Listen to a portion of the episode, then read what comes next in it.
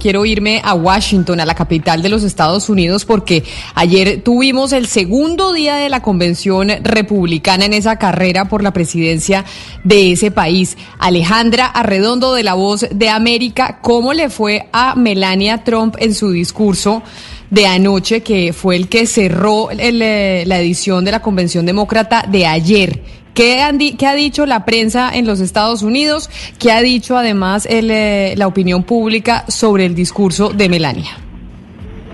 Bueno, Camila, pues Melania, como dices tú, cerró la convención republicana con el último discurso que fue en la Casa Blanca. Lo que se ha hablado sobre el discurso de Melania Trump es que fue, al parecer, el único en la noche en el que se reconoció a las víctimas de la pandemia del coronavirus, se reconoció la lo, cómo ha tocado al país, que es el país que más contagios de coronavirus ha tenido en todo el mundo, y pues fue un discurso más del lado humano, ¿no? Comparado con el resto de discursos de la noche. Además, también habló el secretario de Estado Mike Pompeo desde Jerusalén, que estaba en un viaje oficial, y luego hubo varias sorpresas de la noche que no estaban en el programa, eh, que ahora han eh, han resultado polémicas, sobre todo porque pueden haber violado leyes federales, que, hubo una ceremonia de naturalización de cinco inmigrantes y también la aparición de Pompeo desde Jerusalén en un viaje oficial. Eso fue como un resumen de lo que, de lo que pasó anoche. Eso, eso precisamente Alejandra le iba a decir, ¿qué se dijo en Estados Unidos sobre la aparición de Pompeo desde Jerusalén? Porque además fue un mensaje muy duro. Mike Pompeo, el secretario de Estado, es decir, hágase de cuenta nuestro canciller o nuestra canciller, Mike Pompeo, el discurso fue fuertísimo. Y yo decía, o, es, o esa era la interpretación que yo hacía, por eso le pregunto a usted qué se ha dicho allá en Estados Unidos, y es los mensajes que mandó Pompeo de política internacional de Estados Unidos y de lo que significaría un nuevo periodo de Trump es fueron muy delicados. Uno, decir Jerusalén, la capital de Israel. Dos, el tema contra China, la guerra pues de frente contra China. El discurso de Pompeo sin ninguna diplomacia sí, resaltó básicamente lo que él considera los logros de la administración Trump, que es, como dices tú, lo de Jerusalén, reconocer Jerusalén como la capital de Israel, el acercamiento con Corea del Norte, la guerra contra China, pero también lo que se ha hablado acá, más que el contenido del discurso, es el hecho de que Pompeo haya hablado en la Convención Republicana desde Jerusalén mientras estaba en un viaje oficial que podría haber violado, según expertos legales, la ley H, que es una ley que prohíbe que los empleados federales participen en actividades políticas durante su trabajo. Entonces, desde el Comité de Relaciones Exteriores de la Cámara de Representantes ya abrieron una investigación sobre la aparición de Pompeo sobre si, de hecho, habría o no violado la ley al haber eh, aparecido en la Convención Republicana.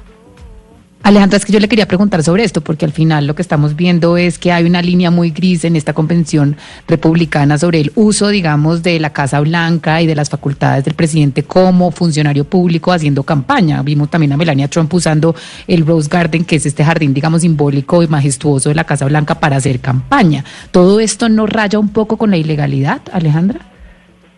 La verdad es que la ley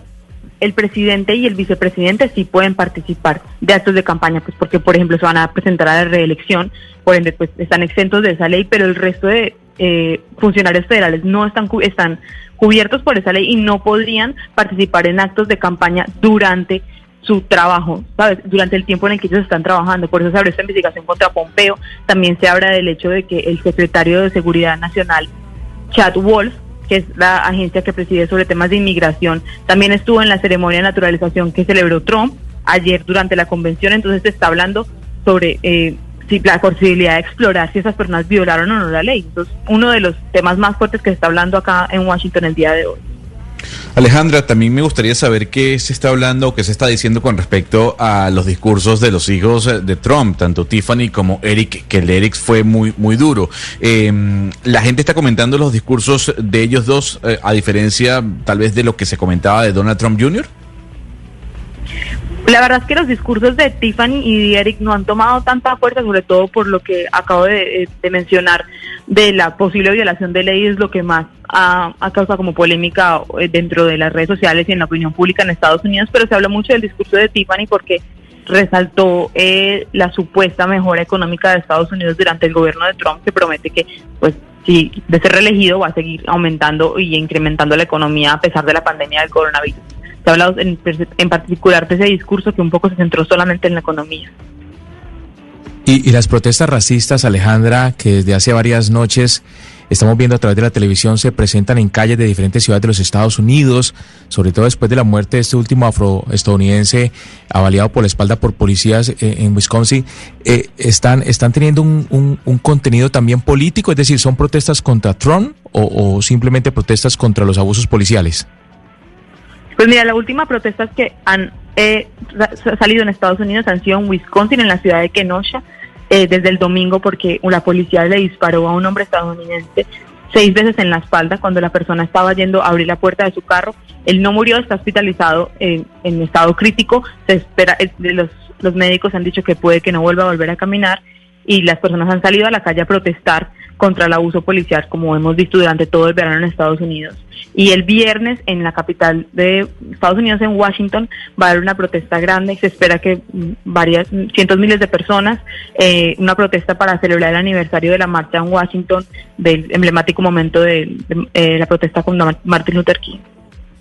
Hay un asunto que no es menor, pues porque hoy lo están comentando y que parece superficial, pero tiene una carga simbólica y es eh, la ropa que tenía eh, Melania Trump, que era pues un, un, vestido de Alexander McQueen, pero era eh, era ropa militar. Es decir, lo que, lo que significa que la primera dama en esta convención salga con eh, ropa militar. ¿Qué se ha dicho? Porque yo, pues, por lo menos yo he leído varias, eh, varios comentarios al respecto sobre el simbolismo que tiene esa ropa que ella estaba eh, usando para su discurso.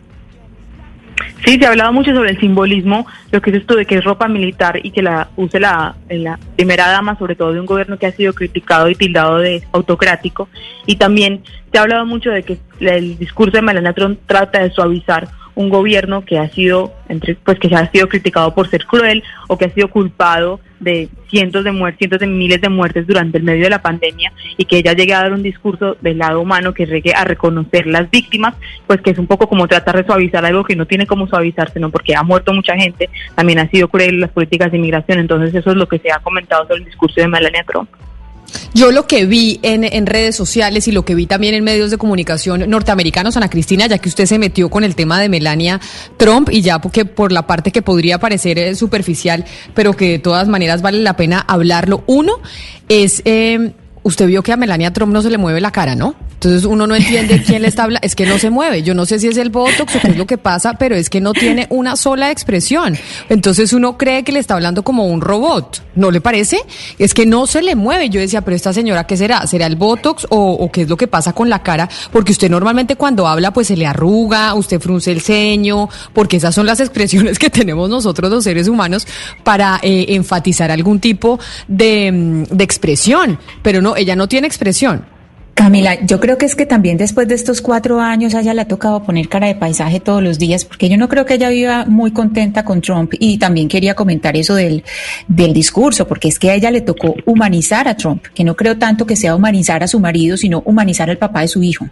Y que uno, estas señoras que claro, están defendiendo a sus maridos sí, humanizar a Trump, le tocó hacerlo, le tocó pero hacerlo. Mire que, pero mire que la criticaron mucho, yo no sé si Alejandra eh, vio eso también, la criticaron mucho porque ella habló de cómo el momento más feliz de su vida fue cuando después de mucho esfuerzo ella logró después de 10 años tener la, eh, la green card, ¿no? O el pasaporte norteamericano o lo que fuera, estar legal en Estados Unidos, que eso para ella fue la panacea y decía que, eh, este, que Estados Unidos recibía a los migrantes con, lo, con los brazos abiertos, etcétera, etcétera, y sí mucha gente empezó a decirle, oye, pero es que en la campaña pasada tú estabas eh, diciendo que, que dónde estaba el certificado de nacimiento de Barack Obama porque decías que si el señor nacía en Hawái era dudoso que realmente fuera norteamericano. Entonces como que sí le, le, le, reclamaban, oiga, usted diciendo, usted que fue migrante, que vivió lo de muchos y su marido no ha hecho sino ser supremamente duro contra los migrantes y las políticas migratorias se han endurecido significativamente durante el, el periodo de su marido y usted ha vivido todo lo que nosotros los migrantes hemos vivido. Sí, además ella representa, sí, también Camila, un poco... representa dos cosas que, o sea, dos factores que ha eh, siempre re rechazado Trump, que son las mujeres, es decir, a quienes más ha atacado, que es porque él es un misógino, y por otra parte eh, los extranjeros. Pero a mí sí me parece que ayer ella intentó humanizar a Trump, que me parece algo colosal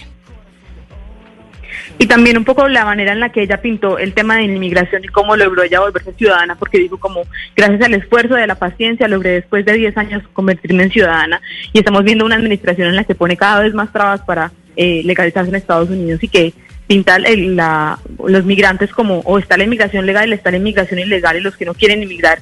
eh, legalmente lo hacen de la manera ilegal, pero no es tan sencillo porque la manera de venir a Estados Unidos legalmente está llena de trabas y sobre todo esta administración ha puesto cada vez más difícil para las personas legalizar su estatus en el país. Entonces la manera en la que ella pintó su camino a la ciudadanía fue bastante criticada. Bueno, ella igual no debió escribir este discurso, ¿no? Acordémonos que el último discurso que dio Melania Trump fue eh, plagiado del de Michelle Obama y eso, digamos, resultó en una cantidad de críticas, por eso había tanta expectativa, pero evidentemente pues la señora no está muy involucrada ni, ni y se ve que no sabe muy bien Yo, lo que está pero- pasando, pero pues sí pero que ¿sabe iba a cumplir Valeria? un papel un poco pero lo que yo quería decirle, Camila, es que ella sí, lo que decía Ana Cristina es verdad, ella sí tuvo ese papel como de suavizar el discurso, habló de racismo, habló de la pandemia, fue la única que lo hizo y sí tenía como un papel como de suavizar el tono y además también vimos a, Donald Trump, digamos que con diferentes eh, eh, personas de diferentes eh, nacionalidades, dándoles eh, la nacionalidad, como diciendo básicamente que él es un presidente inclusivo, etcétera, etcétera, etcétera. Yo no sé si es, que la estrategia está en ganar votos a personas que, que están preocupadas por el racismo o por la inclusión o por la diversidad de género, etcétera, Pues porque, yo creo que los votos de él no están ahí. Pues yo Pues no, no, creo pero que Florida, yo creo que yo creo que le están le están apuntando a Florida, en Florida hay una cantidad de migrantes y le están apuntando allá que ya sabe que Florida es un estado importantísimo, pero sobre eso que usted decía Valeria de la acusación de la del plagio del discurso pasado de Melania Trump a, mm, a la esposa de Barack Obama, Michelle, Michelle, Obama. sí.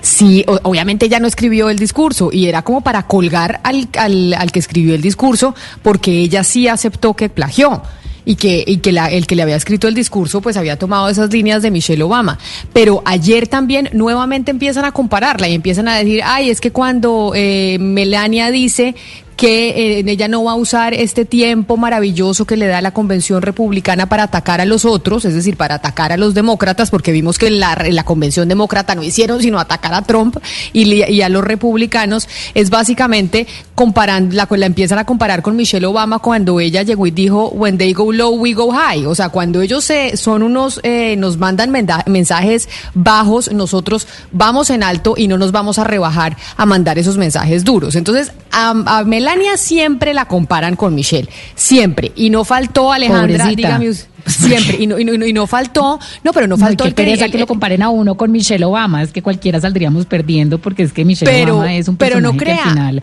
pues es muy educada, muy elocuente, muy carismática, etcétera. O sea, Melania también es que pues es de Eslovenia, ni siquiera es gringa, no habla bien inglés, es, es la sombra de su marido, nunca ha tenido un papel protagónico, entonces pues también Pero digamos, que ¿sabe la comparen con Michelle. Yo leía a, a- a- a periodistas y a, y a opinadores norteamericanos, Alejandra, que decían, si Melania no fuera la esposa de Trump, sino que fuera eh, la primera dama de otro presidente, la adoraría el mundo entero. Pues sí, sí, eso, la verdad yo también leí esos comentarios. También Melania estaba un poco en el fuerte, estaba como un poco en, en medio de una polémica que justo eh, no mencioné, pero antes del, del discurso, un periodista estadounidense justo dijo que tenía unas grabaciones de Melania hablando mal y criticando a Trump y a Ivanka. O sea, Melania también siempre ha estado un poco sido criticada y un poco se ha hablado de su imagen de que tiene problemas con su matrimonio, que tiene problemas con Trump y eso siempre ha sido como el, lo, lo que se habla de ella, que ella al final no está tan comprometida con la Casa Blanca, no está tan comprometida como la imagen política de, de su esposo. Pues es Alejandra Redondo de La Voz de América hablando de la Convención Demócrata. Ayer que habló la primera dama de los Estados Unidos, Melania Trump, y hoy hay también cita de los demo- de los de la Convención Republicana. Hoy también hay cita de los republicanos, Alejandra. Sí, hoy también continúa la cita, es el penúltimo día de la Convención Republicana y ya el jueves es cuando Trump dará su discurso aceptando la nominación. Alejandra Redondo desde Washington, mil gracias por actualizarnos con toda la información de lo que está pasando en esta carrera por la presidencia de los Estados Unidos. Muchas gracias a ustedes.